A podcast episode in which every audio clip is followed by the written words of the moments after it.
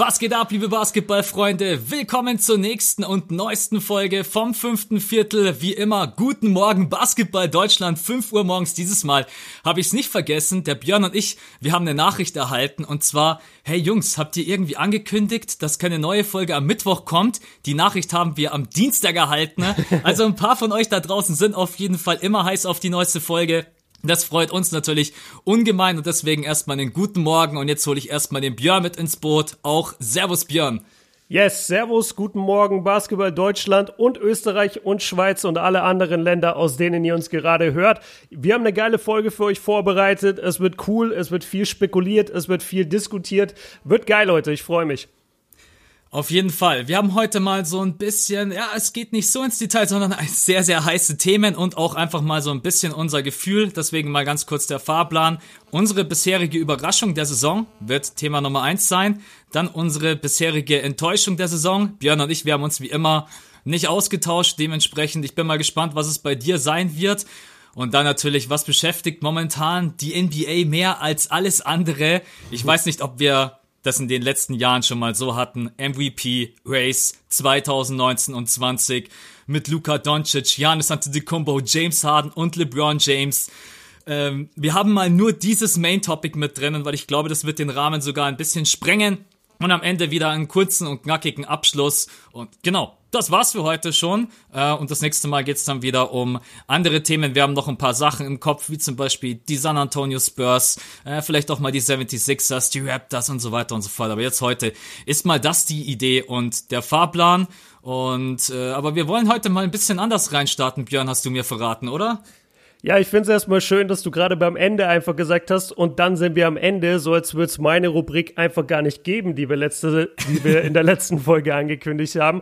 Es soll nämlich ab sofort auch immer von mir, nachdem du ja den, äh, den das Podcast-Skript immer erstellst und eigentlich für den Fahrplan verantwortlich bist, werde ich jetzt immer so ein bisschen dazwischen grätschen und dich mit Dingen überraschen. Heute ist es so, dass ich drei Fragen vorbereitet habe. Äh, eine bezieht sich auf die NBA und die andere und die anderen beiden nicht so. Die anderen beiden stelle ich dir später am Ende. Aber jetzt haben wir gesagt, wir haben eh nicht wirklich was fürs Intro, was wir jetzt groß off-topic besprechen möchten. Deshalb starten wir direkt rein. Und ich habe eine NBA History Frage für dich, Max, wo ich weiß, dass du sehr, sehr gut bewandert bist, natürlich. Und deswegen will oh, ich. Komm, ey, komm, hau ab, ey.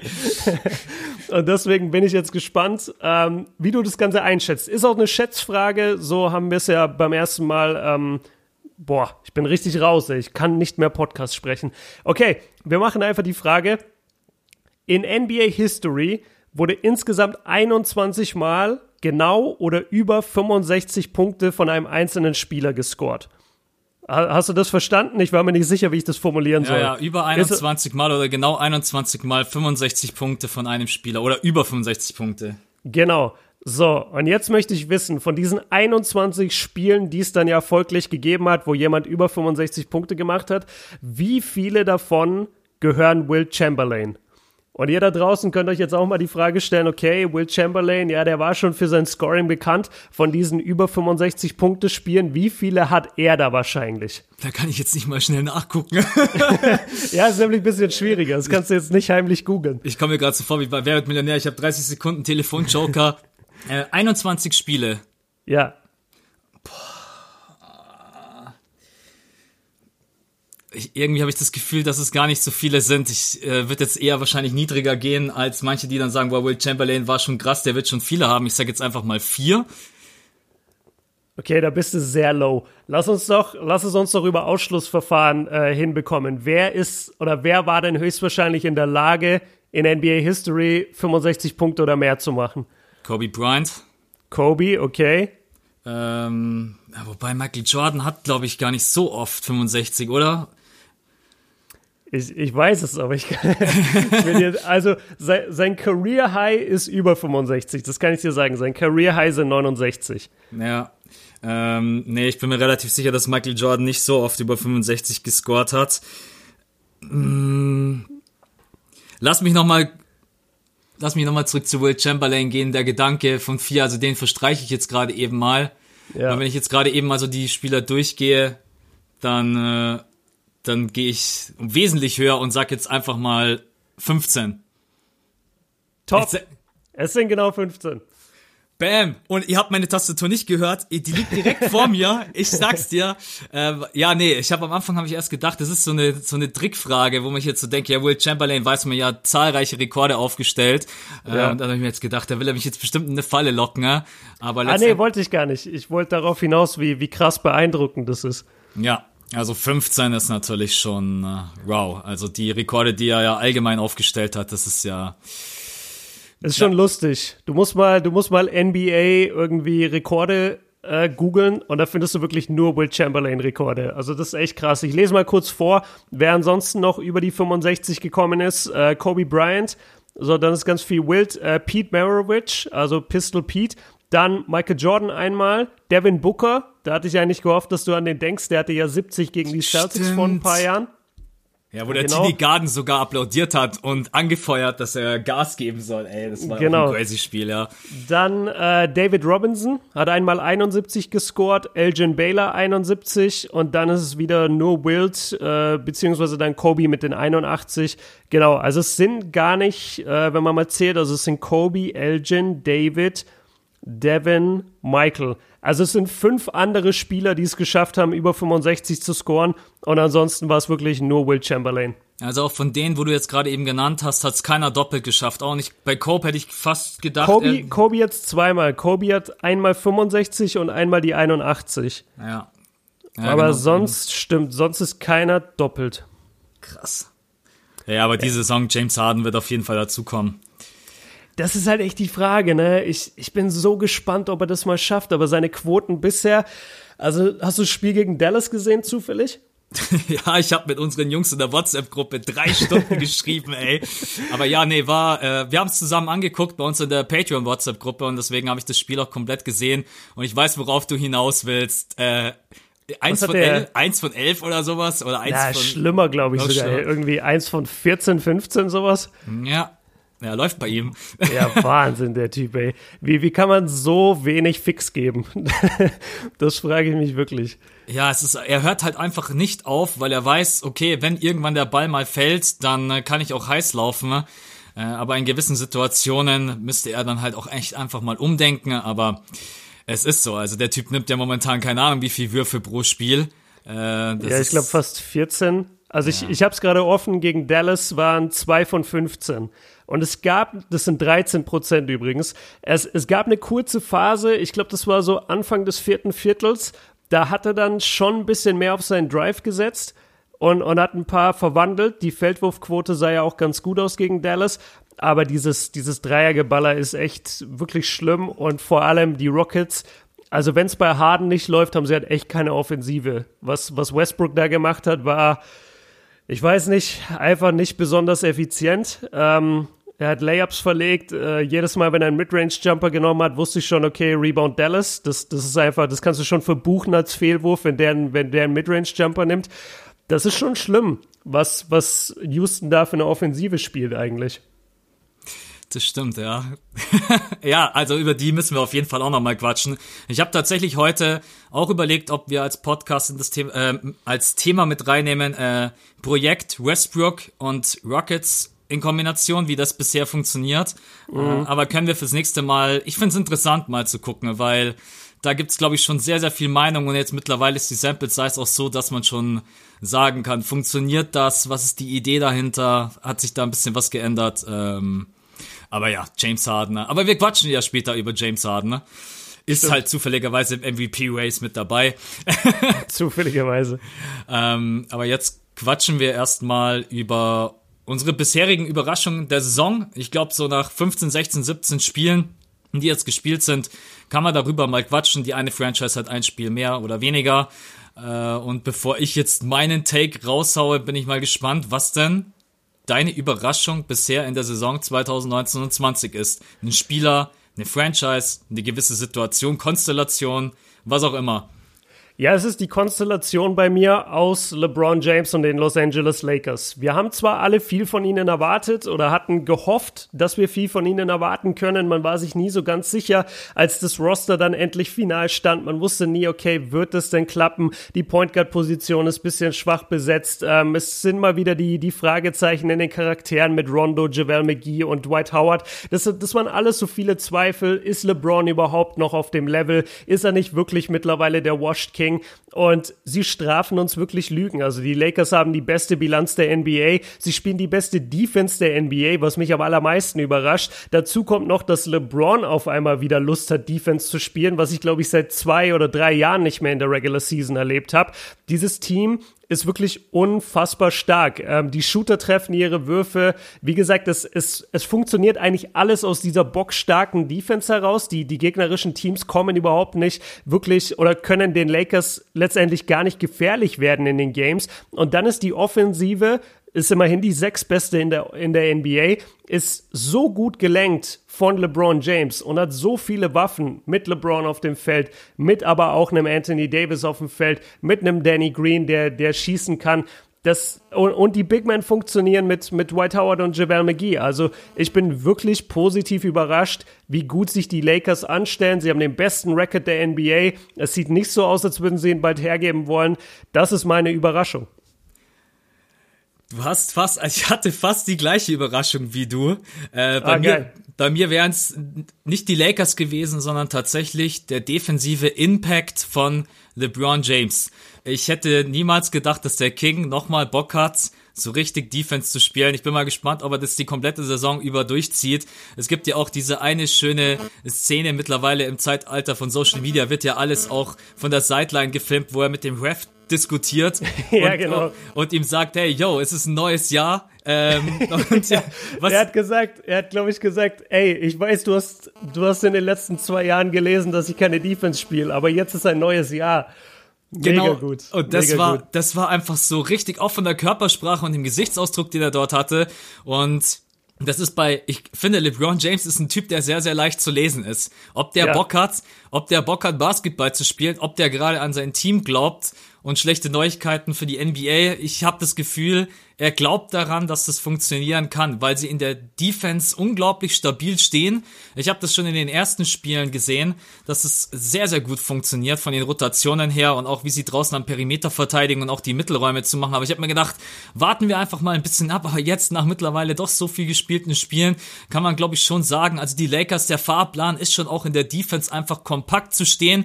Du hast mit Anthony Davis für mich ganz klar momentan den Top-Favoriten auf den Defensive Player of the Year äh, mhm. was der hinten abräumt unterm Korb, aber es geht nicht nur darum, wie viele Blocks er produziert, sondern auch, wie er generell mit seiner Physis und mit seinem Räume dicht machen und auch schon draußen versuchen, den Drive zu stoppen, wie er das einfach extrem gut macht. Und deswegen, als hätte mir jemand vor der Saison gesagt, dass die Lakers so eine Defense spielen, dann äh, das hätte ich einfach ehrlich gesagt nicht erwartet. Wobei man eigentlich das Material ja hat. Also Danny Green ist total, ein unglaublich guter total. Verteidiger.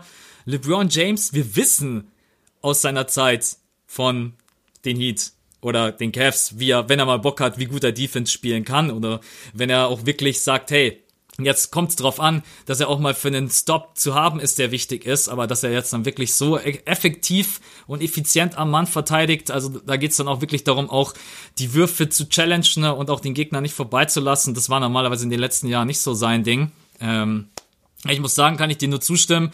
Überraschung, dass sie den besten Rekord in der NBA haben, sowieso. Ja, äh, mega. Das, äh, aber mal gucken. Aber die Lakers sind so auf jeden Fall ein Favorit. Und dann kommt ja noch dazu, dass sie, glaube ich, noch nicht mal alles zu 100% auspacken, was sie spielen können. Und da meine ich Pick and Roll. Ganz genau, ganz genau. Also ich ja, weiß, ich gute weiß, Beobachtung. Ich weiß nicht, was der, was der Gedanke dahinter ist und ob das ein Gedanke ist, das zurückzuhalten. Ne? Aber ich glaube, ich, ich, ich glaube, der, äh, sie sind das Team, was am wenigsten Pick and Roll spielt derzeit in der NBA. Und das mit Anthony Davis und LeBron James, also irgendwas stimmt da gar nicht. Äh, das ist irgendwie, ich traue dem noch nicht so ganz. Nicht, äh, also das wäre ja so wie früher in den Cartoons, dass sich irgendjemand eine Geheimwaffe aufhebt für die Playoffs. Aber, ja, aber genau das glaube ich. Genau das glaube ich. Ich glaube, die beiden werden, wenn das Matchup, das, das, wenn sich beim Matchup anbietet, glaube ich, werden die beiden die NBA in den Playoffs zerstören mit Pick and Roll. Weil das ist wirklich, ich, das ist einfach auffällig. Du guckst die Lakers und es sind relativ wenige LeBron James, Anthony Davis, Pick and Rolls dabei. Und du weißt aber, wie, du, du kannst es ja nicht verteidigen. Wie willst du das denn verteidigen? Le, LeBron geht entweder am Pick vorbei und ist vorbei zum Korb oder äh, Anthony Davis rollt sich ab und LeBron spielt ihn an. Das, das werden wir noch wesentlich öfter sehen, bin ich mir sicher. Ja, Glaube ich auch. Davon abgesehen, dass Anthony Davis auch noch ein extrem äh, guter Passgeber ist, wenn es wirklich ja. drauf ankommt. Äh, aber ja, ich glaube, das haben schon mehrere beobachtet. Mal gucken, wann sie dann das letztendlich einsetzen. Aber why not? Also du hast so die Möglichkeit, natürlich alle anderen mit reinzuholen, das Shooting zu forcieren. LeBron James ist in der Isolation und im Drive für sein Alter nach wie vor ein absolutes Monster. Ähm, kann ich auf jeden Fall nur zustimmen. Gut, kommen wir von den Lakers zu meiner Überraschung, die jetzt wahrscheinlich wenige da draußen überraschen wird, was im Wortspiel. Ähm, es sind die Dallas Mavericks. Also hätte mir das vor der Saison jemand gesagt und ich musste auch oft an unseren äh, Prediction Podcast denken, wenn es um die Western Conference geht. Ich glaube, wir haben beide gesagt, sie werden es knapp nicht schaffen. Jetzt gerade eben stehen sie an der 4 und was aber noch viel beeindruckender ist, dass sie die beste Offense der Liga stellen. Ähm, das ist unglaublich, was sie für einen effektiven durch Luka Doncic Basketball spielen, aber auch wie effizient sie spielen. Also sie haben auch das beste Net Rating. Ich habe mir da mal ein paar Stats rausgesucht. 117,4 ist das Offensive Rating in der Defense, 108,6. Net Rating ist dann 8,9. Dann natürlich sehr charmant von Luka Doncic im Interview zu sagen, ja, warum wir bessere Defense spielen? Ja, weil wir letzte Saison noch Dirk mit dabei hatten. Ne? Also Luka Doncic ist schon so ein bisschen, ähm, man merkt, der ist angekommen. Sein zweites Jahr, auch körperlich habe ich das Gefühl, der Babyspeck ist weg.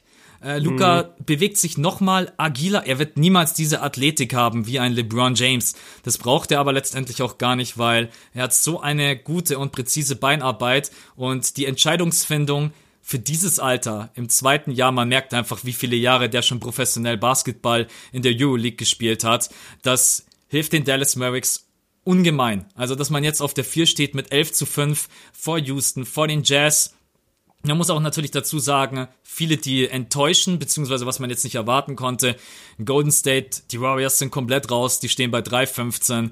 Die San Antonio Spurs, muss ich auch sagen, das wird sehr, sehr hart, den Playoff-Streak aufrechtzuerhalten. Die stehen bei 6-12, da läuft ganz, ganz viel verkehrt.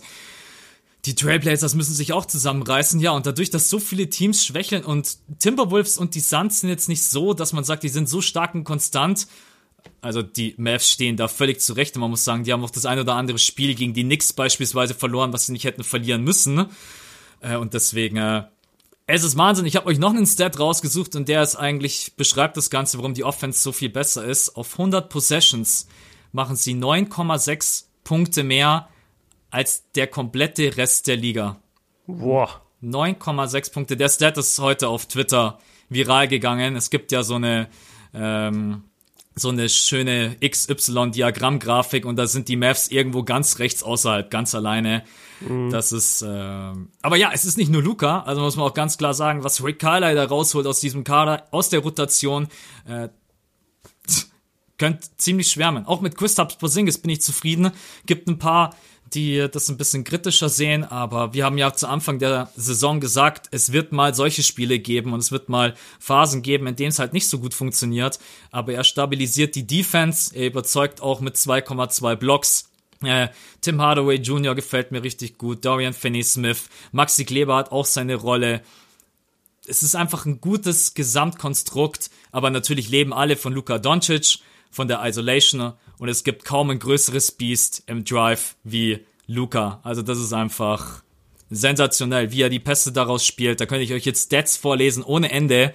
Ähm, ja, also Luca, wenn es um den Drive geht, eine absolute Waffe für die Dallas Max und deswegen, deswegen ist meine Überraschung bis jetzt auf jeden Fall die Mavs. Ja, da gehe ich auf jeden Fall mit. Dallas als Überraschung funktioniert sehr, sehr gut. Ich hätte sie auch niemals so weit oben und so stark eingeschätzt. Ich muss sagen, da, da kommen wir ja gleich auch bei den Enttäuschungen drauf, dass es einfach auch mit, mit dazu kommt, dass die Spurs und die Blazers momentan komplett abkacken und dementsprechend weit oder viel Platz ist auch oben in der Western Conference. Aber nichtsdestotrotz, also so ein hohes Ranking hätte ich nicht erwartet. Was Luca auflegt, ist nichts anderes als Wahnsinn. Der hat praktisch ein 30 Punkte Triple-Double momentan. Das ganze Team schießt wahnsinnig gut von der Dreierlinie. Ähm, das Einzige, was mir, was mir ein bisschen Sorgen bereitet, ist ihre Defense. Deswegen traue ich auch dieser Bilanz nicht. Ich glaube nicht, dass du mit einem mit einem Defensive Rating von Platz 17 von 30 Teams kann ich mir nicht vorstellen, dass du Platz 4 in der NBA Western Conference hältst. Das, das glaube ich einfach nicht. Ich glaube schon, dass die noch abrutschen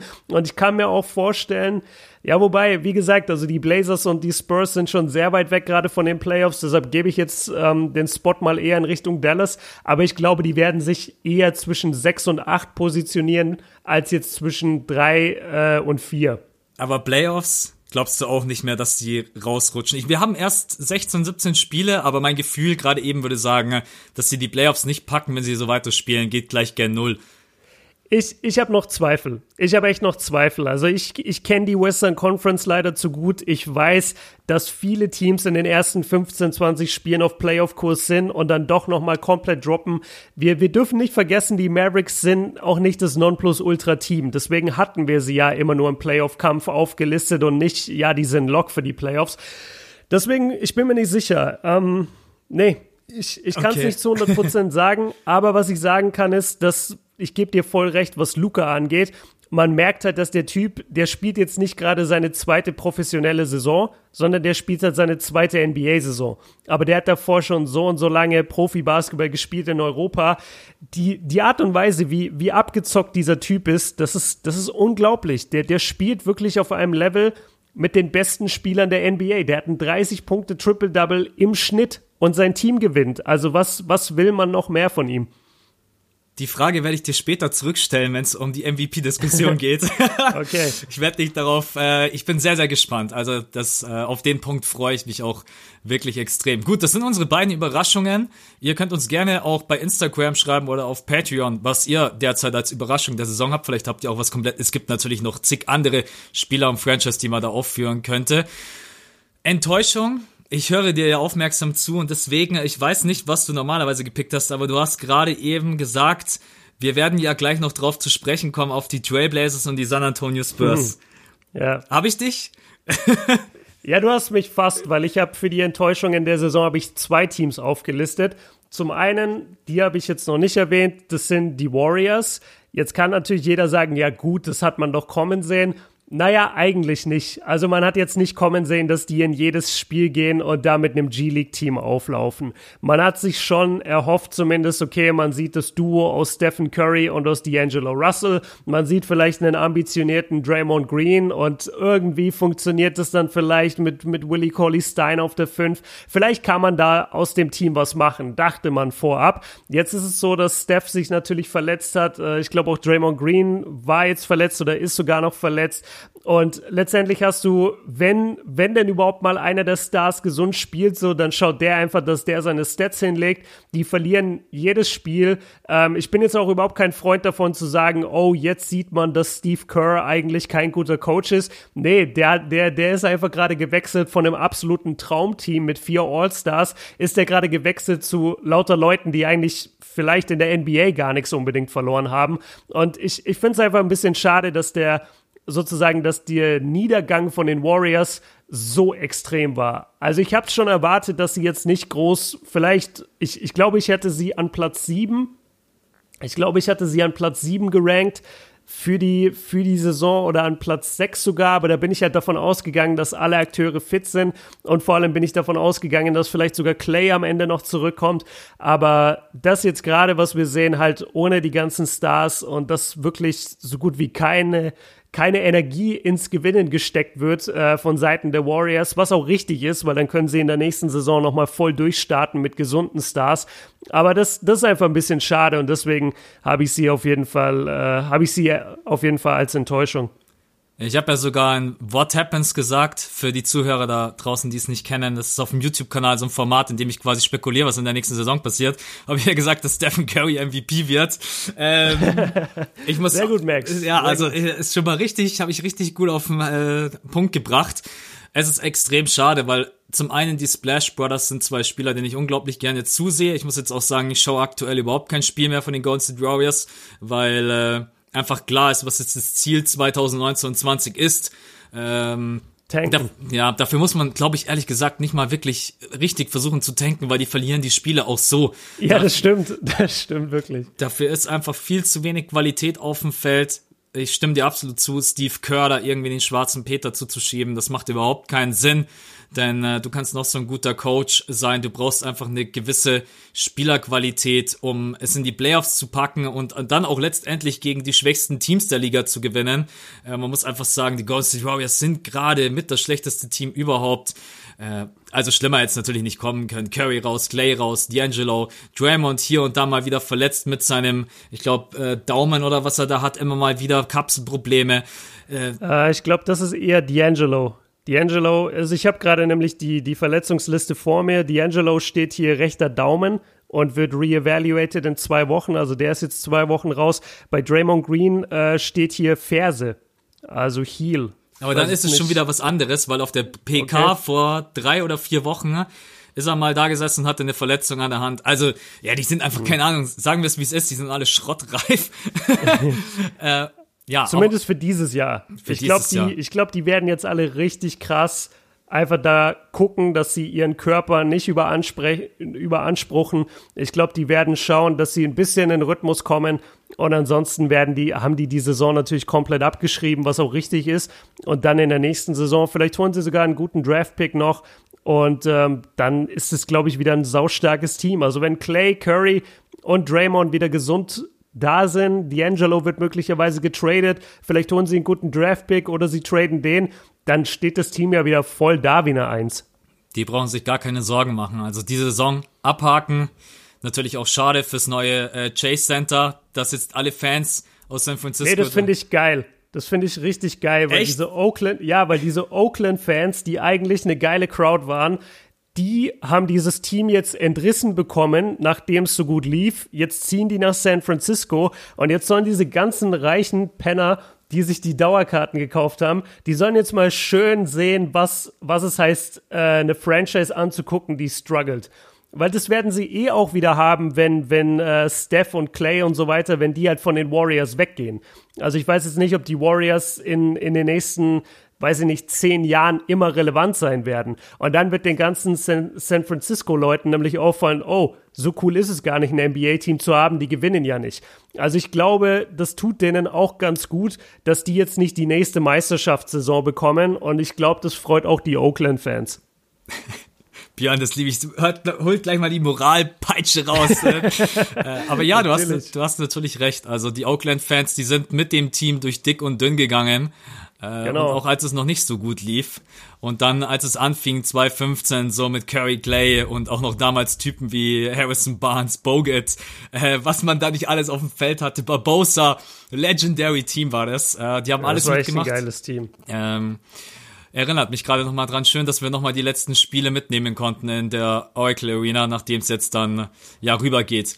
Oder rüberging. Sind ja schon Ey, drüben. Max, das darf man nie vergessen. Wir haben die de facto beste Starting Five aller Zeiten gesehen. Ja. Wir haben wirklich die Warriors in einem Spiel gesund gesehen. Und das ist, das ist Wahnsinn. Also das werde ich für immer mitnehmen, egal wie blöd dieser, dieser Oakland-Trip auch war und egal wie todkrank ich war. Wir haben die beste Starting Five ever gesehen und das kann uns keiner nehmen. Und das war, das war geil. Auf jeden Fall. Muss ich auch gleich nochmal grinsen. Irgendwie war es trotzdem ein cooler Trip. Aber ich hoffe, dem nächsten sind wir einfach gesund. Ähm, und vielleicht ist es da auch wärmer als das, in Oakland. Das wäre auch, das wäre auch nicht schlecht. Okay, äh, kann ich total verstehen. Ich hätte es echt gedacht, dass du irgendwie auf die Spurs oder die Trailblazers gehst, aber ich, auch. Ganz kurz, ich habe die Spurs als als zweiten Punkt. Also ich habe die Spurs so dahinter stehen und die Blazers letztendlich auch.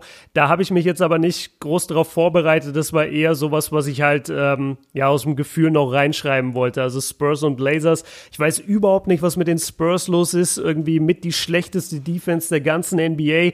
Also die, die gewinnen gar nichts, die kriegen einfach nichts hin. Ähm, bei den Blazers, gut, haben wir schon oft drüber gesprochen, das große Big Man-Problem. Jetzt haben sie Carmelo Anthony, den sie integrieren. Mit Mello läuft es jetzt, also Mello kommt zumindest ganz gut in Tritt, hatte jetzt gestern wieder 25 Punkte bei ganz guten Quoten.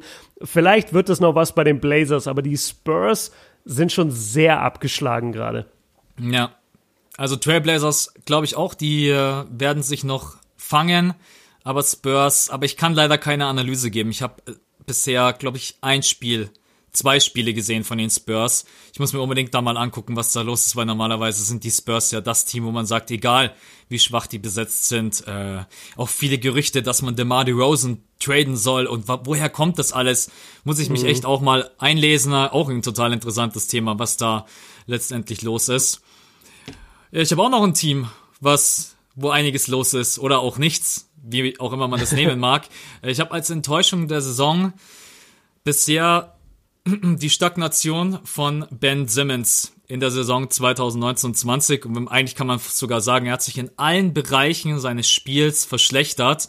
Alle haben davon gesprochen und da zähle ich mich mit dazu, sein normales Game zu halten und einen Wurf sich oben drauf zu packen. Das wäre eigentlich die Traumvorstellung gewesen, um einen noch kompletteren Spieler zu bekommen. Was ist passiert? Der Wurf ist immer noch nicht da. Der Dreier gegen die Knicks interessiert mich ungefähr überhaupt nicht. Ja, hat er einmal reingemacht, schön. Ähm, ändert aber nichts an der Situation, dass keiner ihn am Perimeter verteidigt. Er macht 12,9 Punkte, so wenige wie noch nie in seiner Karriere, ist jetzt seine dritte Saison. Er ist unterm Korb beim Rebounding so schlecht wie noch nie, spielt so viele Assists wie noch nie mit 8,3, aber das liegt natürlich auch daran, weil er selber kaum produktiv ist.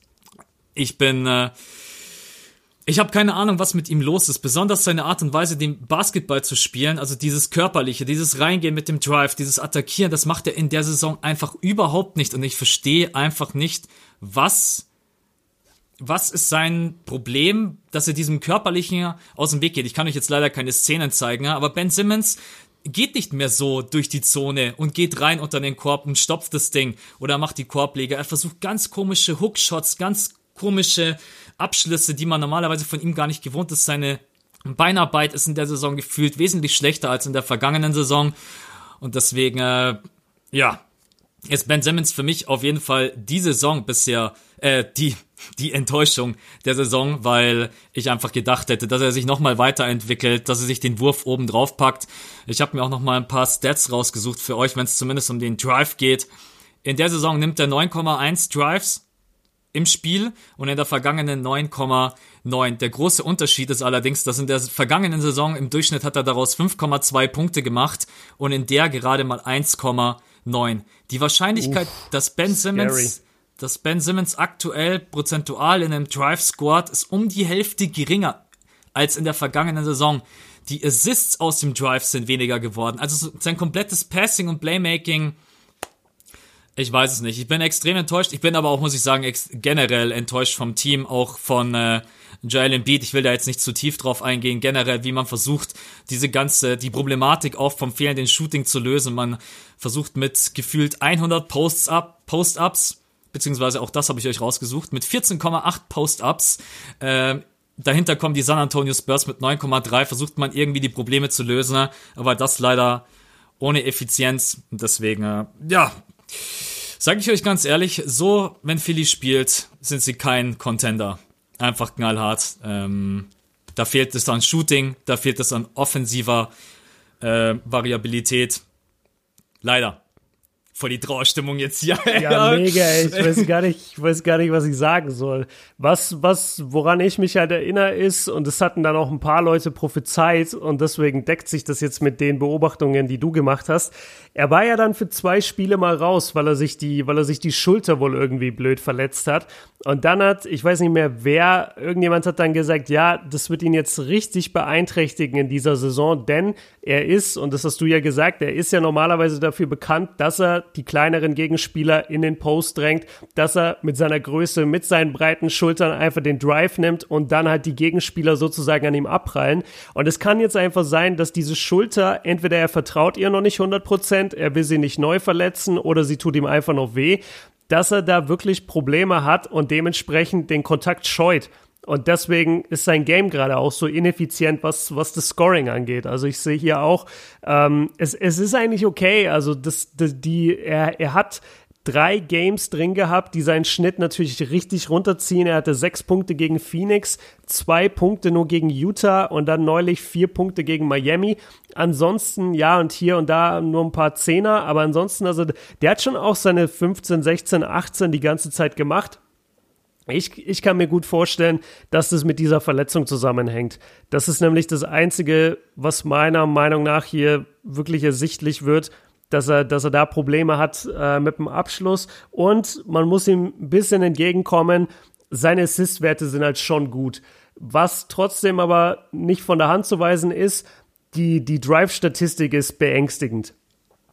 Absolut. Wenn du sagst, er macht jetzt, wenn du sagst, er macht jetzt so viel weniger Punkte, also mehr als die Hälfte weniger Punkte aus dem Drive als in der Saison davor, und das bei einem Spieler, der gerade erst in seine dritte Saison kommt, wo du eigentlich jedes Jahr Steigerungen erwartest, dann haben die Sixers da wirklich ein Problem gerade. Ja.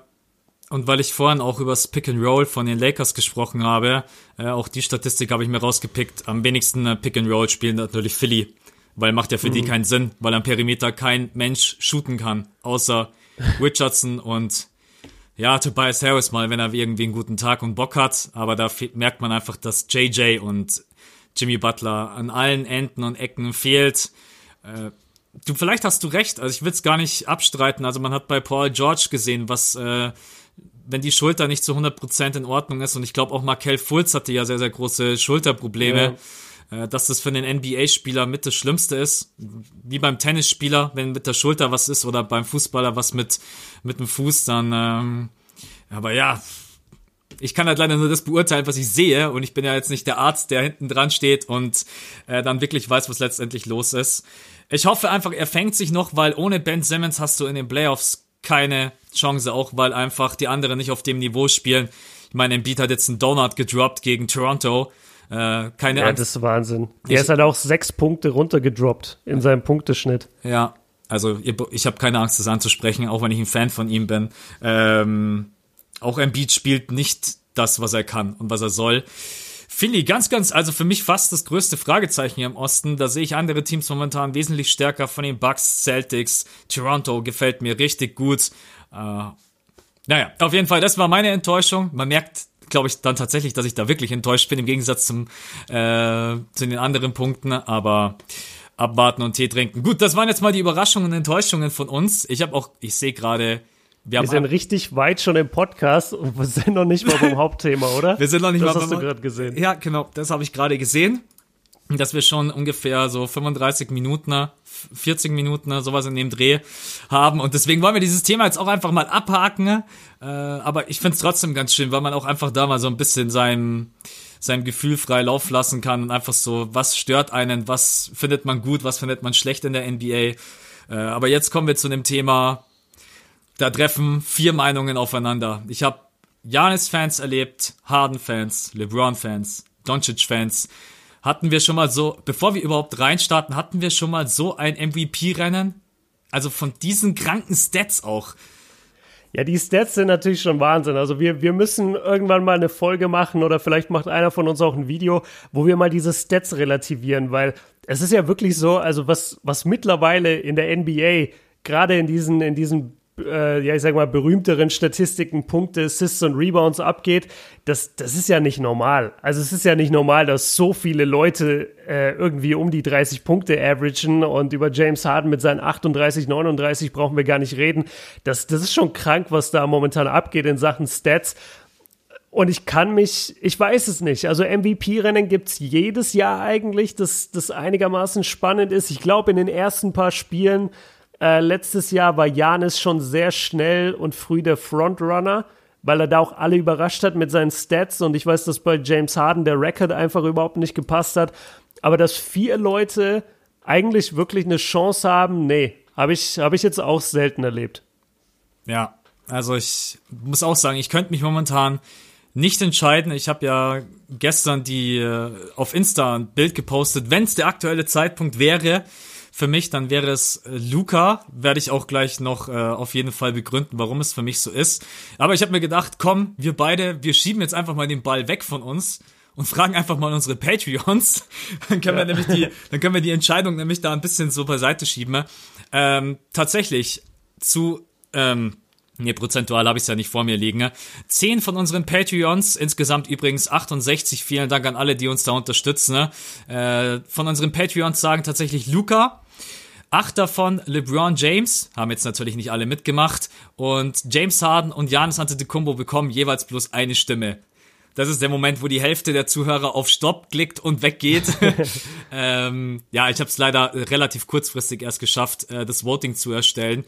Aber dass Luca zehn Stimmen bekommt äh, und damit die meisten mit Abstand und LeBron James dahinter, fand ich auf jeden Fall schon. Ich hätte ehrlich gesagt gedacht, dass James Harden mehr Stimmen bekommt. Aber ich muss auch sagen, ich kann es überhaupt nicht einschätzen, weil jeder hat da, glaube ich, auch so ein bisschen sein, sein Favorite, seinen persönlichen Liebling. Und deswegen stelle ich dir jetzt mal die einfachste Frage überhaupt. Wer wäre es gerade eben nach deinem Bauchgefühl, wenn du jetzt voten müsstest, MVP-Saison 2019-20? Ja, ich habe, das ist lustig, weil bevor du mir das Skript gestern geschrieben hast, oder ich glaube fünf Minuten bevor mein Video online gegangen ist, wo ich genau mich dem Thema ausführlich widme, hast du mir das Skript geschrieben und äh, der Hauptteil darin war, wer wird MVP. Ist aber nicht schlimm, weil es im Dialog natürlich immer noch mal ganz anders abläuft, aber trotzdem der Hinweis, also ich habe dazu ein Video auf meinem Kanal am Montag gedroppt, ähm, für mich ist die ganz klare Antwort LeBron James. Also und für mich ist es auch wirklich nicht knapp oder eng, weil, und da kommen wir dann vielleicht jetzt gleich noch drauf, ich will, bin erstmal auf deine, deine Einschätzung davon gespannt, der MVP ist nicht der beste Spieler der NBA. Der MVP ist der wertvollste Spieler der NBA und dieser wertvollste Spieler der NBA wird seit Jahrzehnten nach den gleichen Kriterien gewählt.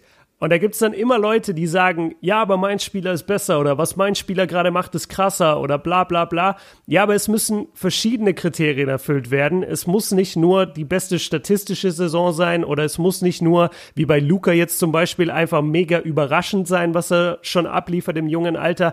Es müssen alle Parameter stimmen und die stimmen für mich bei LeBron James. Und deswegen momentan, wenn er so weiterspielt, ist er der MVP. Wenn seine Leistung droppen sollte, was sie eigentlich in den letzten letzten Jahren immer getan hat, so vor allem im Januar und Februar. Da nimmt er normalerweise immer ein bisschen das Tempo raus in seiner Saison. Wenn das der Fall ist, dann ist es einer von den anderen drei. Aber jetzt stand momentan ist es 100% LeBron James. Da hat er sich jetzt fein rausgeredet. Ich habe jetzt gedacht, wenn das passieren sollte, dann ist es und dann jetzt kommt der Name. Dann ist es einer von den anderen drei. ja. äh, was ich erstmal ganz wichtig finde, was du angesprochen hast, der MVP ist der wertvollste Spieler nicht der beste Spieler.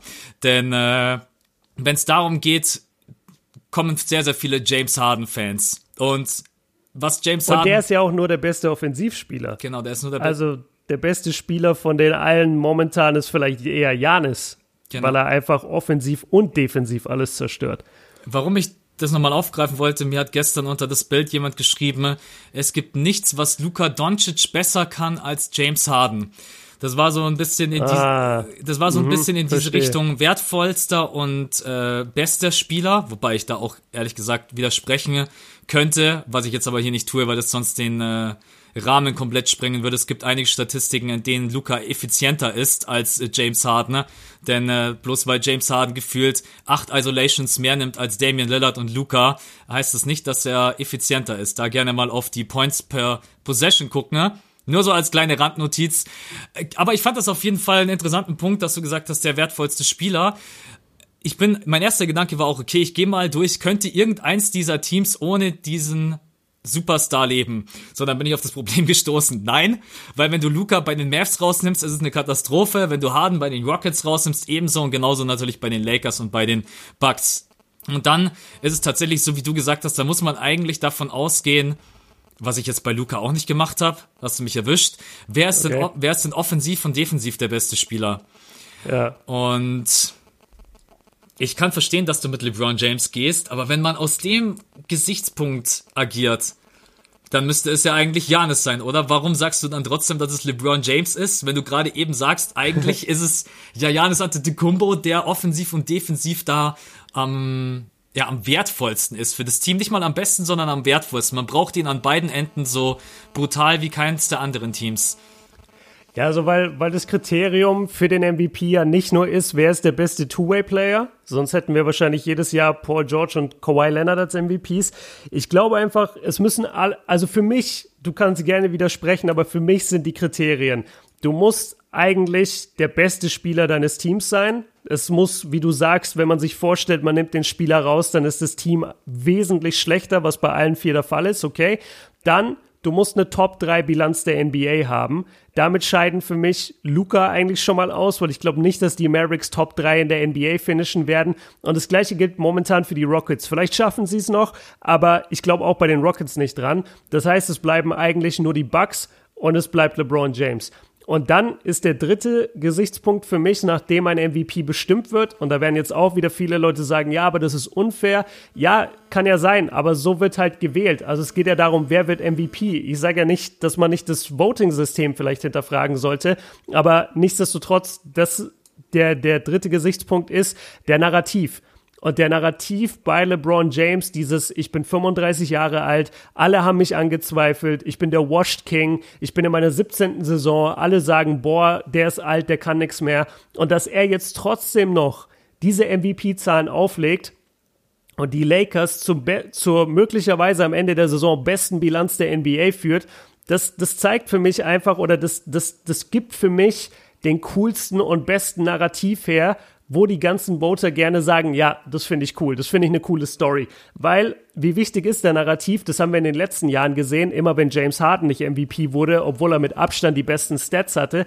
Genau das ist der Punkt. Es war aber einfach zum einen langweilig für Harden zu stimmen. Die meisten Leute mochten sein Spiel nicht. Die meisten Leute haben gesagt, ey, das ist Faulgeschinde, der betrügt das Spiel, bla bla bla. Ähm, der, der ist der beste Freund von den Schiedsrichtern. Da hast du nicht so viel Bock für diesen Mann abzustimmen als MVP.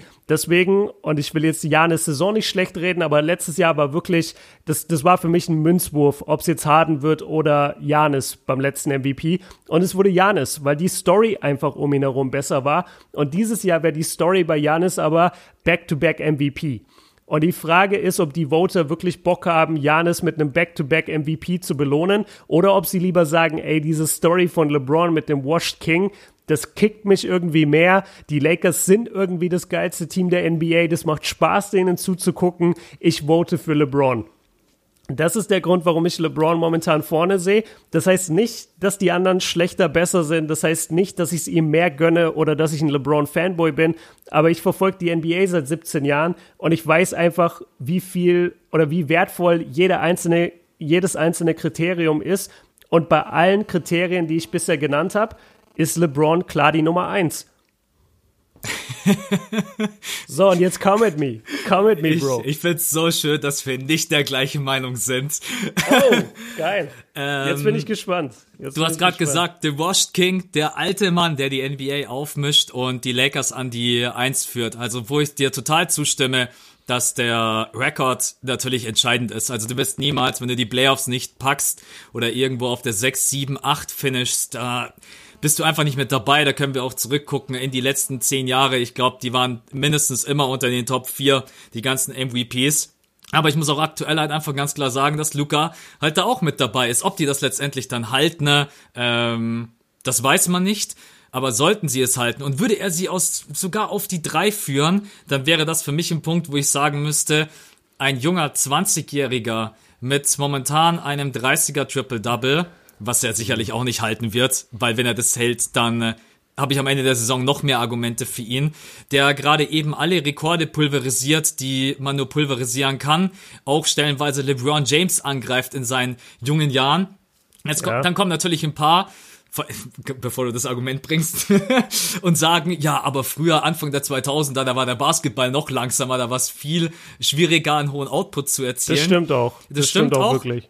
Dann sag ich euch auch, dass wenn James Harden den Rekord von MJ brechen sollte, ist das nichts wert, weil MJ in der Saison, wo er 37,1 aufgelegt hat, gerade einmal 0,8 Dreier-Attempts hatte. Michael Jordan hat hm. 37,1 Punkte gedroppt mit 0,8 Attempts bei den Dreiern. Um das einfach nur mal in Relation. Du kannst immer die Generationen gegeneinander vergleichen. Ja? Ähm, da stößt du ja auch regelmäßig mit Siebes in der Debatte aufeinander, wenn er mal dann über History labert. Ist ja auch ja. ganz schön, aber Ist, ist auch egal, weil ich, ich habe einen ganz anderen Punkt, womit, womit Luca einfach ausscheidet. Dann hau ihn kurz rüber, dann kann ich antworten. Okay, und zwar, es ist einfach, es ist einfach die Bilanz. Seit 1985 wurde kein MVP, wurde kein Spieler MVP, dessen Team nicht mindestens Top 3 in der, NBA, in der gesamten NBA-Bilanz ist. Nicht mal in den Conferences, sondern in der gesamten NBA-Bilanz. Die Mavericks werden das nicht schaffen. Mir haben so viele Leute auch deine Narrativ geschickt und gesagt, äh, du hast keine Ahnung, der Narrativ von Luca als 20-Jähriger mit einem Triple-Double und Rekorde brechen ist viel krasser als Washed King. Ja, gebe ich euch ja recht, oder kann man, kann man sich darüber streiten, ist, ist die bessere Formulierung. Aber Luca erfüllt trotzdem nicht ein wichtiges Kriterium. Also er erfüllt es einfach gar nicht. Es ist nicht so, dass er Top 3 gehen wird und LeBron mit den Lakers Top 1. Dann könnte man sich richtig streiten. Die Mavericks werden keinen Top 3 Record der NBA hinlegen. Und da hört es für mich einfach auf, Luca als MVP zu considern. Es heißt nicht, ich sage nicht, dass das fair ist. Ich sage nicht, dass es äh, dass die Regeln nicht geändert werden sollten, was das Voting angeht. Aber wenn seit 85 kein Spieler mehr, abgesehen von Westbrook, ähm, mit einer, mit einer Bilanz von unter Top 3 MVP wurde, ja, dann weiß ich nicht, warum Luca das jetzt werden sollte, nur weil wir ihm alle gerne beim Basketballspielen zugucken. Aber er führt sie ja unter die Top 3. Also das ist ja gar ja, nicht. als ob. Porzingis wird nochmal acht Punkte im Durchschnitt mehr auflegen äh, zum Ende der Saison. Die steigern sich alle noch und Luca geht einfach noch hoch auf 35 Punkte. Natürlich. ähm, Nein, das ist, das ist ein gutes Argument. Da will ich jetzt auch nicht einfach irgendwie künstlich dagegen reden. Wenn die Lakers auf der Eins bleiben, auch das muss man abwarten. Das kommt ganz darauf an, ob LeBron James das bis zum Ende durchzieht, weil sie brauchen LeBron als Playmaker, als Scorer einfach in allen Belang Belangen ihres Spiels, äh, dann wird das brutal schwer sein gegen LeBron James zu, weil auch es ist seit Jahren stets im Raum dieses Thema LeBron James nochmal als MVP und dass du den King natürlich vermarkten kannst mit in dem Alter nochmal die Lakers aus auf die Eins geführt in die Playoffs, dass das natürlich ja. absolut alles passt und dass die NBA das mit Kusshand annimmt, da kann ich überhaupt nicht dagegen sprechen. Aber Vielleicht ist es auch einfach eher der Wunsch, dass ein Spieler, der gerade eben mal 20 Jahre alt ist, ich habe sowas noch nie gesehen, ich schaue jetzt noch nicht so lange Basketball wie du, dass er solche Stats auflegt. Aber es sind nicht nur die Statistiken, sondern ein Team so anführt, wirklich mitreißt, mhm. mit integriert, in sein Spiel auch mit einbindet. Luca ist wirklich jemand, der immer guckt, okay, macht das jetzt gerade eben Sinn, dass ich selber in den Drive, in die Isolation gehe, oder sehe ich jemanden, der frei ist? Egal ob Posingis, Dorian Finney-Smith, Hardaway, das finde ich einfach bei ihm und das hat natürlich auch LeBron James die Fähigkeit und das wertschätze ich bei beiden einfach enorm. Ähm, das finde ich so überragend. Natürlich die ganzen Rekorde. Doncic wird am Ende der Saison Rekorde gebrochen haben ohne Ende. Machen wir uns da nichts vor. Der Junge wirkt nicht gerade so, als wenn es ihm am Selbstbewusstsein fehlt. Äh, auch gegen die Rockets hat er den ein oder anderen Dreier. Ich erinnere mich bloß den Over the Glass, wo Luca einfach dann ja. sich umdreht und sagt, yo, was los? Ich bin hier, ja. was braucht ihr von mir? Ich gebe euch, ich gebe euch so viele Punkte, ich gebe euch alles, was ihr irgendwie benötigt. Der Rekord wird wahrscheinlich gegen Luca sprechen. Ich würde es trotzdem nicht abschreiben, wenn sie es unter die vier, unter die Top 4 schaffen. Also, ich würde nicht dagegen wetten. Also, wenn sie es unter die Top 4, wenn es so weiterläuft, aber die Saison, nee. die Saison ist. Nee. ich wusste es. Nee, Max, yeah. nee, nee, jetzt kann ich ihr das. Seid alle, ihr seid alle zu emotional bei diesem Thema. Es geht darum, wer wird MVP. Und da kann es momentan nur eine Antwort geben. Es ist LeBron. Der Record stimmt, der Narrativ stimmt, die Stats stimmen. Wenn irgendwas davon wegbricht, dann können wir über die anderen drei sprechen. Und die Mavericks werden auch nicht Top 4 gehen. Aber selbst wenn ich ihnen das gebe, Top 4 in der NBA, die Lakers gehen trotzdem an die 1 oder 2, dann kriegt trotzdem der Washed King den, den MVP-Titel, weil das, was wir gerade alle bei Luca sehen und was wir so bewundern, das zeigt uns doch auch, der Typ ist doch ein Spieler, der in den nächsten 10 Jahren drei MVPs gewinnen kann. Der ist doch so ein Spielertyp. Also ich habe selten einen Typen in seiner zweiten Saison gesehen, wo ich 100% dir jetzt schon unterschreibe, der gewinnt mindestens zwei Championships und zwei bis drei Regular Season MVPs.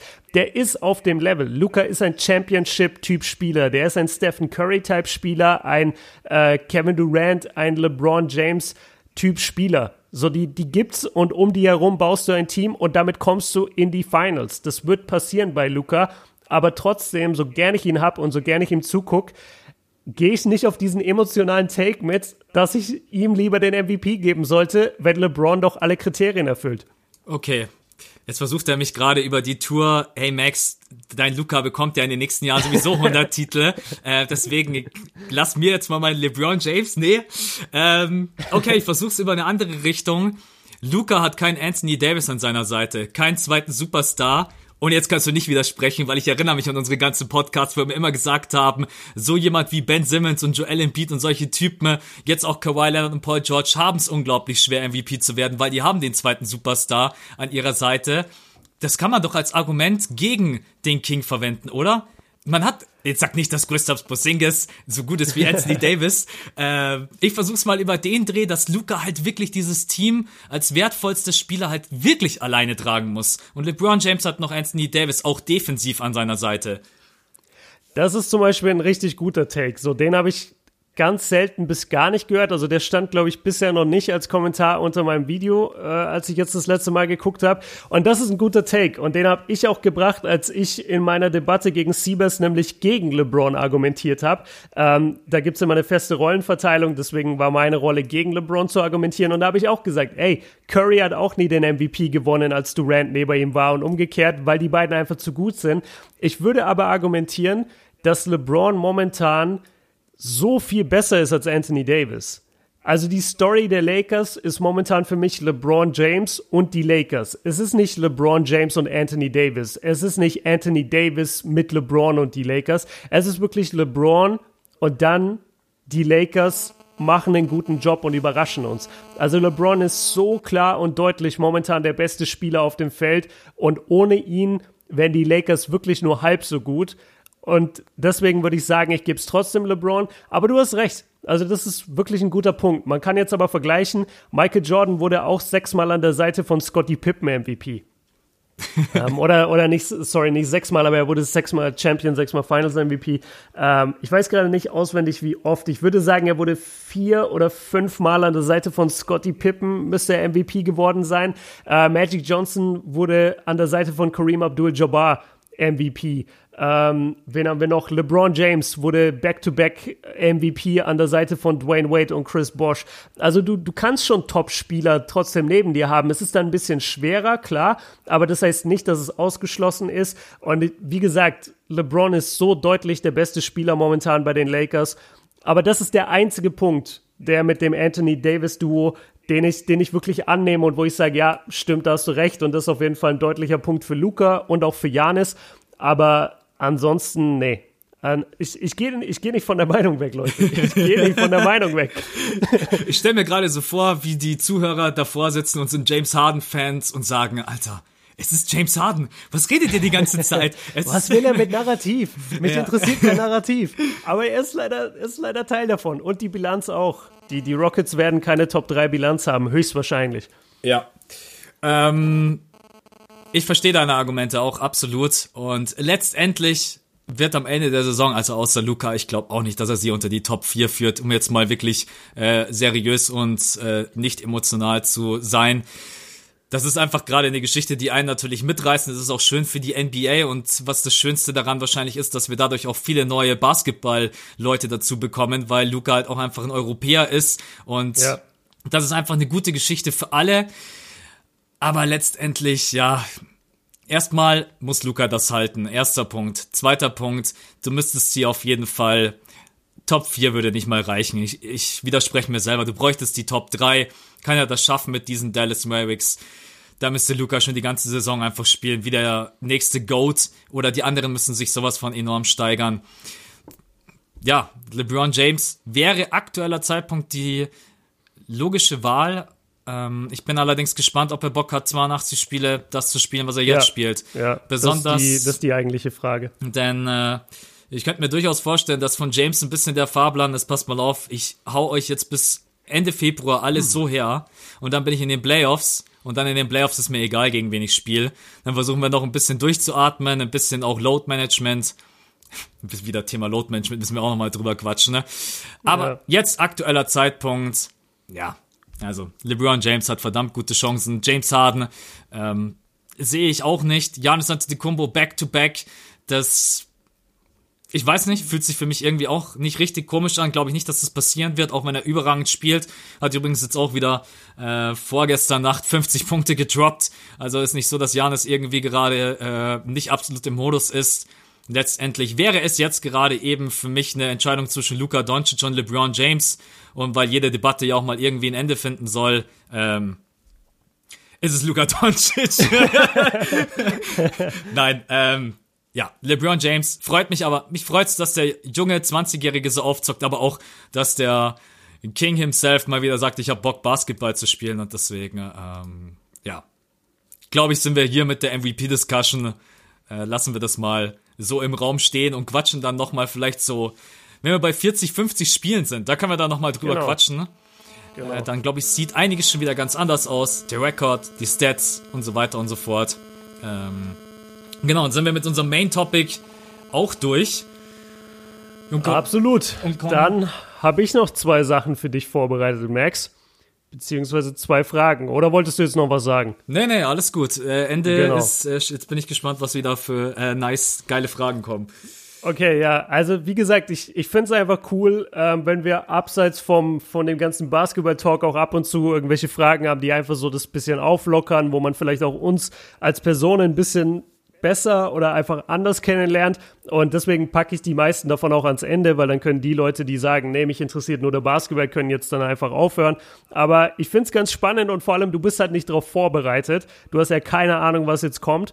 Und äh, das ist auch für mich dann interessant, weil wir beide reden jetzt auch nicht so viel über unser Privatleben die ganze Zeit.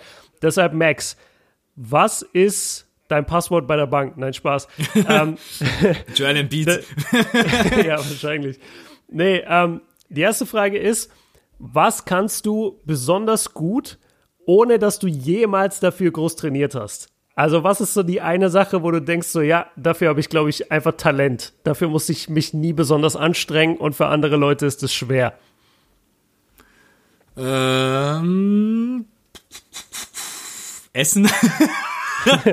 Nein, ähm, tatsächlich habe ich ein ziemlich gutes fotografisches Gedächtnis, was mich in der Schulzeit sehr, sehr oft gerettet hat. Also, wenn es mal irgendwie Geil. hieß in der Früh, ja, ich glaube irgendwie, wir schreiben heute, äh, ich muss jetzt erstmal das richtige Wort finden, weil bei uns in Bayern heißt es Ex- oder Stegreifaufgabe. Bei euch, genau. äh, ich glaube im Norden heißt es Kurztest. Dann haben sie mich immer gestresst und ich gesagt, jetzt habe ich es nochmal kurz angesehen. Dann war dann tatsächlich in äh, der Position zu sagen, ich habe mir das jetzt ganz kurz fünf Minuten angesehen, habe dann tatsächlich äh, stellenweise noch eine zwei oder so geschrieben oder eine drei und deswegen äh, Krass. fotografisches Gedächtnis. Muss ich allerdings auch sagen, ist in den letzten Jahren ein bisschen flöten gegangen. Und ich habe noch eine andere Sache, äh, wofür ich ehrlich gesagt nie großartig trainiert habe, aber jetzt mittlerweile das auch schon seit Jahren nicht mehr gemacht habe, äh, ist tatsächlich Beatboxen. Also das habe ich nie großartig, Nein. das habe ich nie großartig trainiert und ja, und jetzt sag nicht, ich soll hier live okay, im ey, Ja, Max, was meinst du, was ich jetzt verlange? ja, okay, einmal.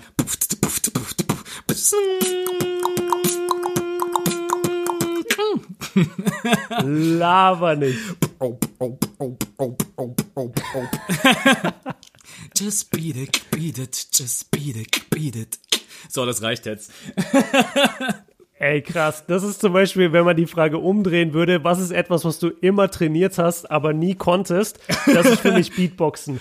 Ich habe das nie hinbekommen. Boah, da bin ich richtig neidisch. Ja, also das ist auch, das war früher in der Schule, war das immer ein ganz großes Ding, aber jetzt mittlerweile bin ich ja doch etwas ja. älter geworden und laufe jetzt ja nicht mehr, wenn ich eine kennenlerne, sage ich übrigens, ja, was kannst du so? Ja, also ich kann übrigens Beatboxen. äh, ja, nein. Es gibt einfach so, äh, das habe ich neulich auch, ich weiß nicht mehr wo gehört, aber da haben sich auch zwei im Podcast unterhalten und da meinten sie auch so, ey, es gibt einfach so, so Sportarten auch, die man, die man halt macht und wenn du darin Profi bist, so, das ist zwar krass, aber du kannst halt nie jemand damit beeindrucken. Und dann hatten die als Beispiel Gehen. Kennst du das? Und, und, jetzt stell dir mal vor, du hast halt echt so irgendwie, du bist, du bist irgendwie jünger, so du bist 16 bis 18 und, und willst mal irgendwie ein, ein Mädel beeindrucken. Und dann sagst du dir so, ey, komm mal zu meinem Wettkampf, ich geh. Und und dann bist du da halt so am Gehen. Also kein, kein Hate gegen irgendwen, den das macht, aber das ist schon, das ist schon eine Sache, die jetzt nicht nach außen so cool aussieht. Auf jeden Fall. Aber man muss echt sagen, für die Leute, die es machen, Walken, ja, so heißt es ja mittlerweile hier in der Neuzeit, äh, ist ja. brutal anstrengend. Also ja, mega. Ich habe das ein, zwei Mal gemacht, vor allen Dingen seinen Körper so auch unter Kontrolle zu haben, dass man nicht geht, also schnelles Gehen. Äh, aber klar, machen wir uns nichts vor. Also wenn du natürlich irgendwie ein Mädel kennenlernst und sagst, ja, Jungs, sagt ihr lieber, ihr, ihr zockt Basketball und so, das, das kommt cooler rüber. Das kommt wahrscheinlich besser. Ja. So, ich bin dann mal jetzt äh, richtig egomanisch und äh, auch wenn du mich nicht gefragt hast. Ich hätte dich aber, ich hätte dich aber gefragt, ähm, weil okay, es natürlich cool. interessant ist, was, was es bei dir ist. Ja, also ich kann auch Beatboxen. Nee, Spaß. Ich kann überhaupt nicht Beatboxen. Nee, was es bei mir ist, ich hatte immer, ohne dass ich wirklich je irgendwas dafür gemacht habe, hatte ich immer ein krasses, ja, Talent ist jetzt übertrieben gesagt, aber ich hatte immer ja, doch. Also ich war immer ganz gut darin, einfach äh, Aufsätze zu schreiben und Geschichten zu schreiben. Also ich hatte immer locker einen Zweier, egal in welchen, egal in welcher Aufsatzart in Deutsch. Ich musste nie dafür lernen. Ich wusste einfach, wie man schreibt. Und ich habe dann später auch angefangen, äh, gab so eine Zeit bei mir, wo ich so, wo ich so Poetry Slam Texte viel geschrieben habe und, und damit auch ein bisschen auf Bühnen unterwegs war. Und das, das hat mir immer gelegen. Ich habe nie was dafür getan. Ich war einfach immer interessiert daran und habe schon als Kind, ich habe als Kind schon ähm, als, als Pokémon groß war, als, als wir noch klein waren, aber Pokémon gerade voll im Hype war, da habe ich mich immer hingesetzt an den ersten Computer, den ich mir teilen musste mit meinen Geschwistern und habe Word aufgemacht und habe einfach so eigene Pokémon-Episoden geschrieben. Wie wo ich mir dachte, wo ich mir immer dachte, Ey, das wäre voll, die, die warten bestimmt darauf, dass ich jetzt meine, dass ich jetzt meine Episode dahin schicke und irgendwann zeichnen die die. Da war ich voll davon überzeugt. Dann hatte ich einfach so zehn Pokémon-Episoden, die, die mir so, so richtig übertriebene auch, wo alle geilen Pokémon vorkommen und wo alles halt so wie keine normale Folge eigentlich ist. Ähm, das hat mir immer mega Spaß gemacht und dafür hatte ich irgendwie immer ein Talent. Das ist aber auch mega wichtig. Also wenn man gut schreiben kann, äh, egal auch heute, wenn man, wenn man Erwachsener ist, egal ob wichtige E-Mails oder wenn man irgendwelche Vertragspartner hat. Und ich meine, durch einen Aufsatz schreiben äh, kann man auch solche Dinge meistens richtig gut. Und wenn du dafür ja. ein Talent hast, ist das, äh, dann ist das eine mega coole Sache. Äh, ich frage jetzt einfach mal. So hast, vermarkten wir uns ab sofort hast, als Beatboxer und Aufsatzschreiber. Hast du noch eine Pokémon-Episode, bitte? Das wäre so legendär, wenn du die noch das, irgendwo rumliegen hättest. Das wäre absolut legendär, aber nee, keine Chance. Schade. Also ich glaube, der, ich glaube, der Computer ist echt seit 15 Jahren schon auf dem Schrottplatz. Boah, das, das würde ich auch selber feiern. Ich, ich weiß halt noch, es, es war viel immer mit, äh, das ist jetzt wirklich oldschool, aber es war halt viel mit ähm, Bisa, Floor, Turtok und Glurak. Also ich wollte immer, dass diese drei Endstufen-Pokémon äh, zusammen in einer Folge vorkommen. Und dann habe ich immer irgendein Szenario geschrieben, warum sich äh, Bisasam und Shiggy von, von Ash halt auch entwickeln müssen, weil es hat sich irgendwie immer nur sein Glurak entwickelt und die anderen beiden nicht. Deshalb dachte ich immer so, wow, wie geil wäre das? Und ich habe auf jeden Fall so, so riesen Crossover-Episoden geschrieben, wo alle heftigen Pokémon vorkommen. Aber nee, die, die finde ich nicht mehr leider. Ich feiere das gerade so hart. Ohne Witz. Also ich hatte auch früher nie Bock in die Schule zu gehen. Ich wollte immer nur Pokémon-Trainer werden. Immer am Abend, immer am Abend, wenn ich eingepennt bin, habe ich mir immer vorgestellt, Alter, jetzt einfach morgen nicht in die Schule aufstehen, mit dem Pokémon raus und einfach leveln, neue Pokémon fangen. vor allem, vor allem auch so wie in der Serie, einfach so als Zehnjähriger jahrelang weg von zu Hause sein und keinen interessiert. Ja, so, genau. ja, mein Sohn, der ist zehn, ja, ja, nee, der, der ist gerade in einem anderen Land. Mitten in einem Rucksack, ja, übrigens. Äh, ist, äh, ist so geil. Ja, wo schläft denn der? Ach, manchmal findet er ein Pokémon Center und wenn er da nicht schlafen kann, dann schläft er einfach im Wald mit, mit seiner Freundin, die ist 14 und mit seinem anderen Homie, der ist 16. Ja. So, oh, ey, Mann. mega krass. Okay. ähm, ich habe aber noch eine Frage. Das, das wird jetzt richtig lang langsam, ähm, aber ich hau die trotzdem noch rein. Und zwar, die ist ein bisschen deeper jetzt, bezieht sich aber auch so auf die Schulzeit, möglicherweise. Ich bin gespannt, wo es bei dir ist. Ist jetzt auch spontan, deshalb schwer, aber trotzdem. Erinnerst du dich an einen Punkt in deinem Leben, als du die falsche Ausfahrt hättest nehmen können und du hast sie dann aber nicht genommen und du denkst bis heute, boah, hätte ich das damals gemacht, dann wäre mein Leben jetzt wahrscheinlich komplett anders und höchstwahrscheinlich dann einfach negativ, also einfach schlechter dann wahrscheinlich.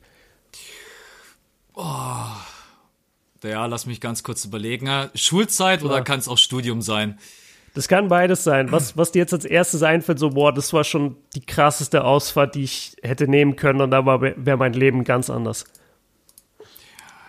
Ja, also letztendlich bin ich eigentlich ganz froh, dass ich äh, mich im Studium dann gegen das Lehramt, also ich weiß nicht, wer es weiß, ich habe ja Lehramt studiert für Grundschule. Und, nee, wusste ich nicht. Ähm, habe dann im äh, siebten Semester habe ich dann gesagt, ich muss jetzt eine Entscheidung für mich treffen, ähm, ob ich das möchte, noch zwei Jahre ins Referendariat und wenig Geld verdienen und dann auch letztendlich irgendwo zu landen, wo ich nicht landen möchte. Und dann habe mhm. ich mich mhm. ja auch damals gegen das Studium entschlossen. Und jetzt heute kann ich sagen, dass das äh, die absolut richtige Entscheidung gewesen ist. Und wenn ich die Entscheidung nicht gefällt hätte, sondern hätte das Studium durchgezogen, ich glaube, dann wäre ich heute echt todunglücklich. Also ich glaube, dann, äh, ich hab's geliebt, ähm, Kinder zu unterrichten, es war mir auch immer, war immer eine Herzenssache, weil ich mir immer gedacht habe, in der ersten, zweiten Klasse denen was beizubringen, das ist einfach eine coole Sache. Aber ja. Ja, und vor allen Dingen, weil wir auch so wenige männliche Vorbilder haben und generell Lehrer in den Schulen. Aber im Nachhinein muss ich dann doch einfach sagen, dass das, was ich jetzt mache, macht mich einfach wesentlich glücklicher. Ähm, in der Schulzeit muss ich sagen, Gott sei Dank haben meine Eltern mir da viel geholfen. Da bin ich im Gymnasium äh, leider total untergegangen. Ich bin als Einserschüler von der Grundschule aufs Gymnasium, bin dann dort total baden gegangen. Die haben mich dann runter auf die Realschule. Und ah, krass. Genau, und ich hatte dann äh, nach der Realschule habe ich dann selber zu mir gesagt, ich pack das und bin dann noch auf die FOS und habe auch noch die FOS 13 nice. gemacht. Ähm, also von da das gibt's übrigens auch nicht in jedem Bundesland. Also FOS ist äh, wie so eine weiterführende, genau, Fachoberschule, da macht man dann sein Fachabi meistens. Ja, also das ja. kann ich euch auch bloß den Tipp geben, äh, ähm, auch wenn euch da vielleicht nicht immer alle unterstützen werden und manchmal trifft man da bestimmt auch auf äh, Gegenwind versucht immer auf euer Bauchgefühl zu hören. Also, wenn ihr nicht glücklich seid, versucht natürlich nicht irgendwas aus dem Weg zu gehen, bloß weil ihr faul seid. Das macht keinen Sinn. Ähm, egal ob jetzt Ausbildung, Studium oder auch in der Schule, aber wenn euer Bauchgefühl sagt, ich fühle mich damit nicht wohl, dann. Ja, deswegen, bei mir ist tatsächlich, da wäre das das Studium gewesen. Und hast du so eine ähnliche Situation in deinem Leben mal gehabt, wo du sagst, Gott sei Dank habe ich das nicht gemacht? Ja, auf jeden Fall. Deswegen kam mir auch die Frage, weil ich da so oft dran denken muss.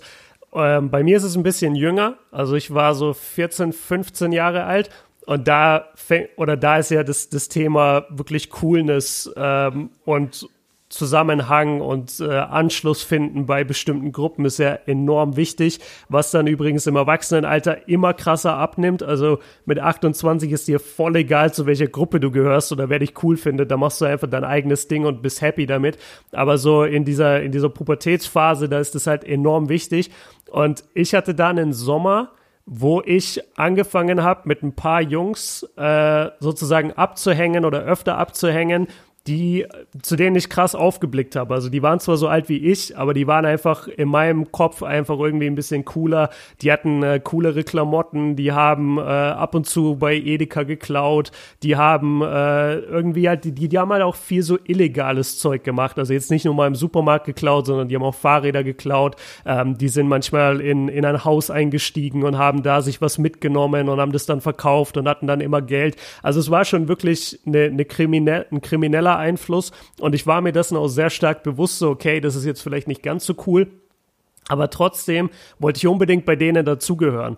Und dann weiß ich noch, dass es einen Sommer gab, wo ich halt die meiste Zeit dann immer versucht habe, ähm, irgendwie mit denen abzuhängen. Und meistens hatten die da gar nicht so groß Bock drauf, weil ich so ein bisschen eher der, der Junge vom Land war und so der brave Gymnasiast und die waren halt eher so ein bisschen die Rebellen. Und ich habe das trotzdem halt die ganze Zeit versucht und dann gab es aber irgendeinen Punkt mal, ich glaube, da waren wir alle zusammen Basketball spielen. Und dann haben die auch an dem Tag, glaube ich, sogar geplant, dass sie am Abend wieder in ein Haus einsteigen wollen und dort was mitnehmen. Und dann haben sie da das erste Mal gefragt, ob ich mitkommen will. Und da dachte ich, und da war ich dann wirklich an so einem Scheideweg, äh, hab dann, hab dann gesagt, so ja, ich sage euch später Bescheid, saß in der U-Bahn, bin nach Hause gefahren und dachte mir dann aber, ey, nee, Alter, das kann ich nicht machen. Ich kann nicht in ein Haus einbrechen und dort irgendwie was klauen.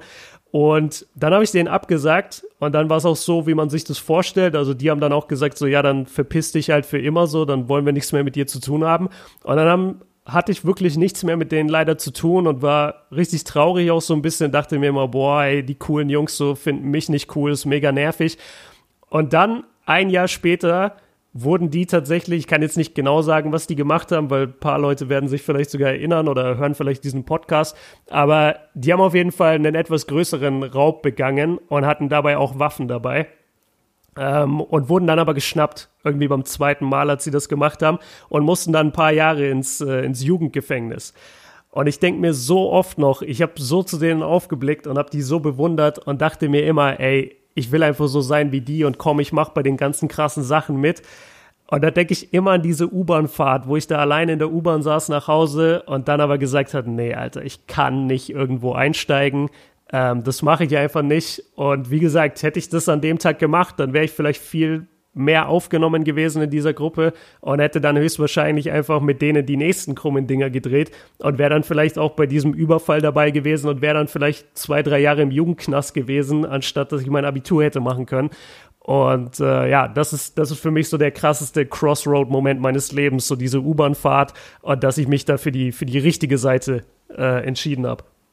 Tja, da hast du in der, dem Moment auf jeden Fall gedacht, dass sie die coolen Jungs sind, aber in dem Moment warst eigentlich du der coole Junge.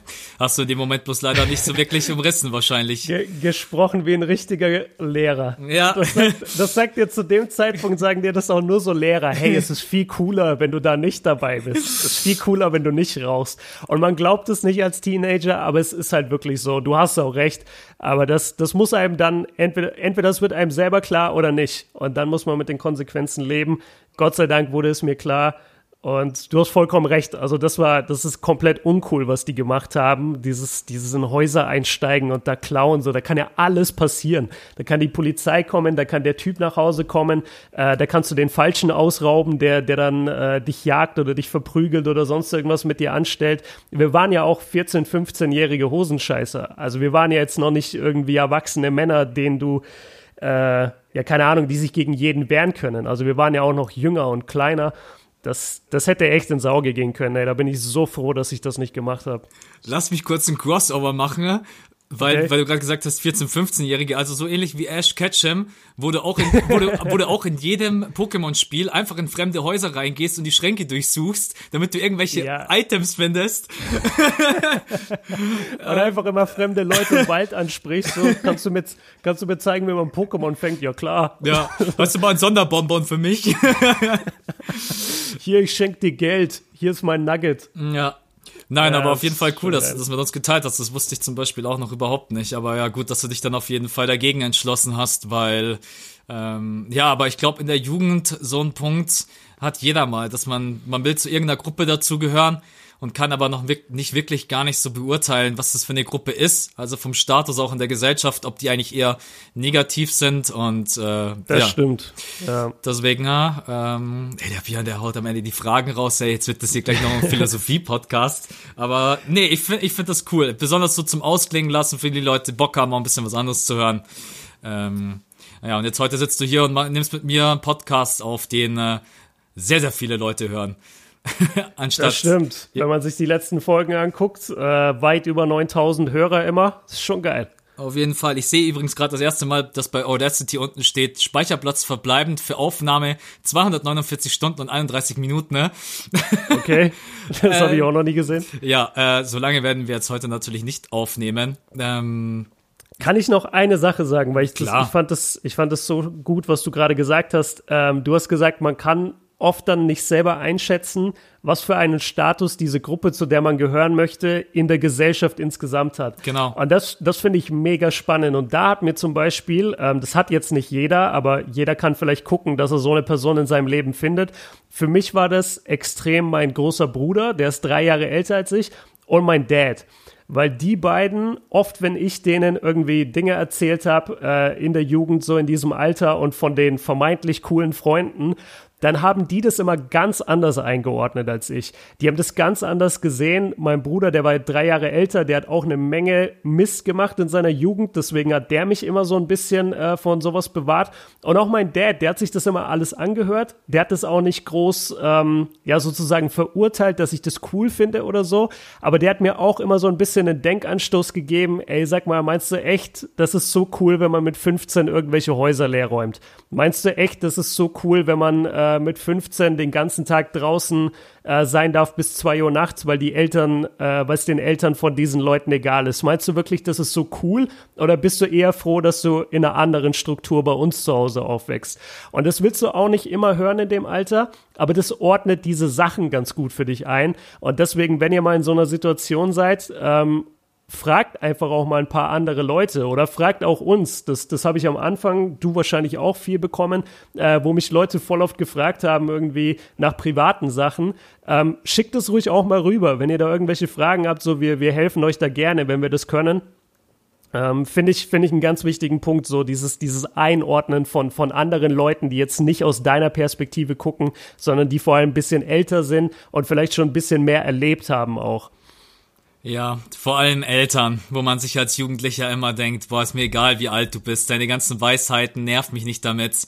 Und ja, im Nachhinein alles veraltet. Und im Nachhinein so ein paar Jahre später, wenn man dann älter ist, dann denkt man sich, Mann, hatten die recht. Egal, bei ja. so vielen Punkten ne, haben meine Eltern einfach recht gehabt und ich habe Gott sei Dank letztendlich immer auf meine Eltern gehört ähm, und auch auf meinen Bruder, je nachdem. Ähm, ja, dann würde ich sagen, äh, schon fast ein melancholischer Abschluss dieser Folge. Ja, aber richtig schön irgendwie, ich feiere das. Aber ich glaube, das war eine coole Folge, wo alles mit drin war. Überraschungen und Enttäuschungen am Anfang erstmal NBA, am Ende dann vielleicht sogar auch nochmal so ein bisschen Überraschungen und Enttäuschungen halt im realen Leben oder Dinge, die uns halt einfach beschäftigt haben, wo wir vielleicht beinahe äh, in die falsche Richtung abgedriftet wären oder was war nochmal die erste? Ah ja, unsere Skills, stimmt. Ja, genau. Ähm, ja, nee, ich fand's eine richtig, richtig schöne Folge. Das nächste Mal, ich habe so viele Gedanken im Kopf, quatschen wir dann einfach mal über was wir. Es ist auch ein Wahnsinn. In einer Woche NBA kann so viel passieren. Dass, Eben, äh, lass nichts festlegen, lass nichts festlegen. Genau. Äh, aber einen Hinweis möchten wir noch mal ganz kurz geben, äh, weil es uns einfach enorm hilft, wenn ihr uns unterstützt. Und das ist natürlich, indem ihr unseren Podcast hört. Das hat der Björn ja schon gesagt in den letzten Folgen immer mal wieder über die 9000 sogar, der eine fast die 10.000. Die 10.000 haben wir, glaube ich, noch, haben wir die schon mal gepackt? Ich weiß es gar nicht. Ja, ja, doch, doch, wir hatten schon mal 13.000 einmal. Ja, aber das ist natürlich einfach ein geiles Gefühl, äh, wenn wir so einen Support haben und ihr könnt uns auch über Patreon unterstützen. Letztendlich hilft uns das Ganze einfach 2020 noch mehr in diese Richtung zu gehen und zu sagen, äh, wir wollen hier mehr Zeit rein investieren. Ihr wisst, wir haben sehr viele andere Dinge nebenbei am Laufen, ähm, die uns auch sehr, sehr viel Zeitkostner. Ich einfach noch mit meinem Fulltime-Job, wo ich einfach ganz gerne mal äh, einen Tag weniger machen möchte. Auch Björn, der hier und da auch immer mal wieder zu kämpfen hat, weil die NBA einfach sehr, sehr viel Zeug claimt, genauso wie bei mir und auch am Hasseln ist ohne Ende. Und deswegen, wenn ihr uns da unterstützen möchtet, dann gerne unter ähm, patreon.com slash das fünfte Viertel, fünfte mit UE. Dann kommt ihr auch in unsere WhatsApp-Gruppe. Auch da nochmal Props, die Jungs sind alle mega nett. Habe ich noch nie irgendwie erlebt, dass es da zu Problemen gab. Kam. Ich habe am Sonntag mit den Jungs echt äh, zwei, drei Stunden mal selber hin und her geschrieben. Also deswegen vielleicht auch da so ein kleiner Anstoß. Ähm, genau. Ansonsten, glaube ich, sind wir für heute durch, oder? Hast du noch was, Björn? Na, mir ist dann durch.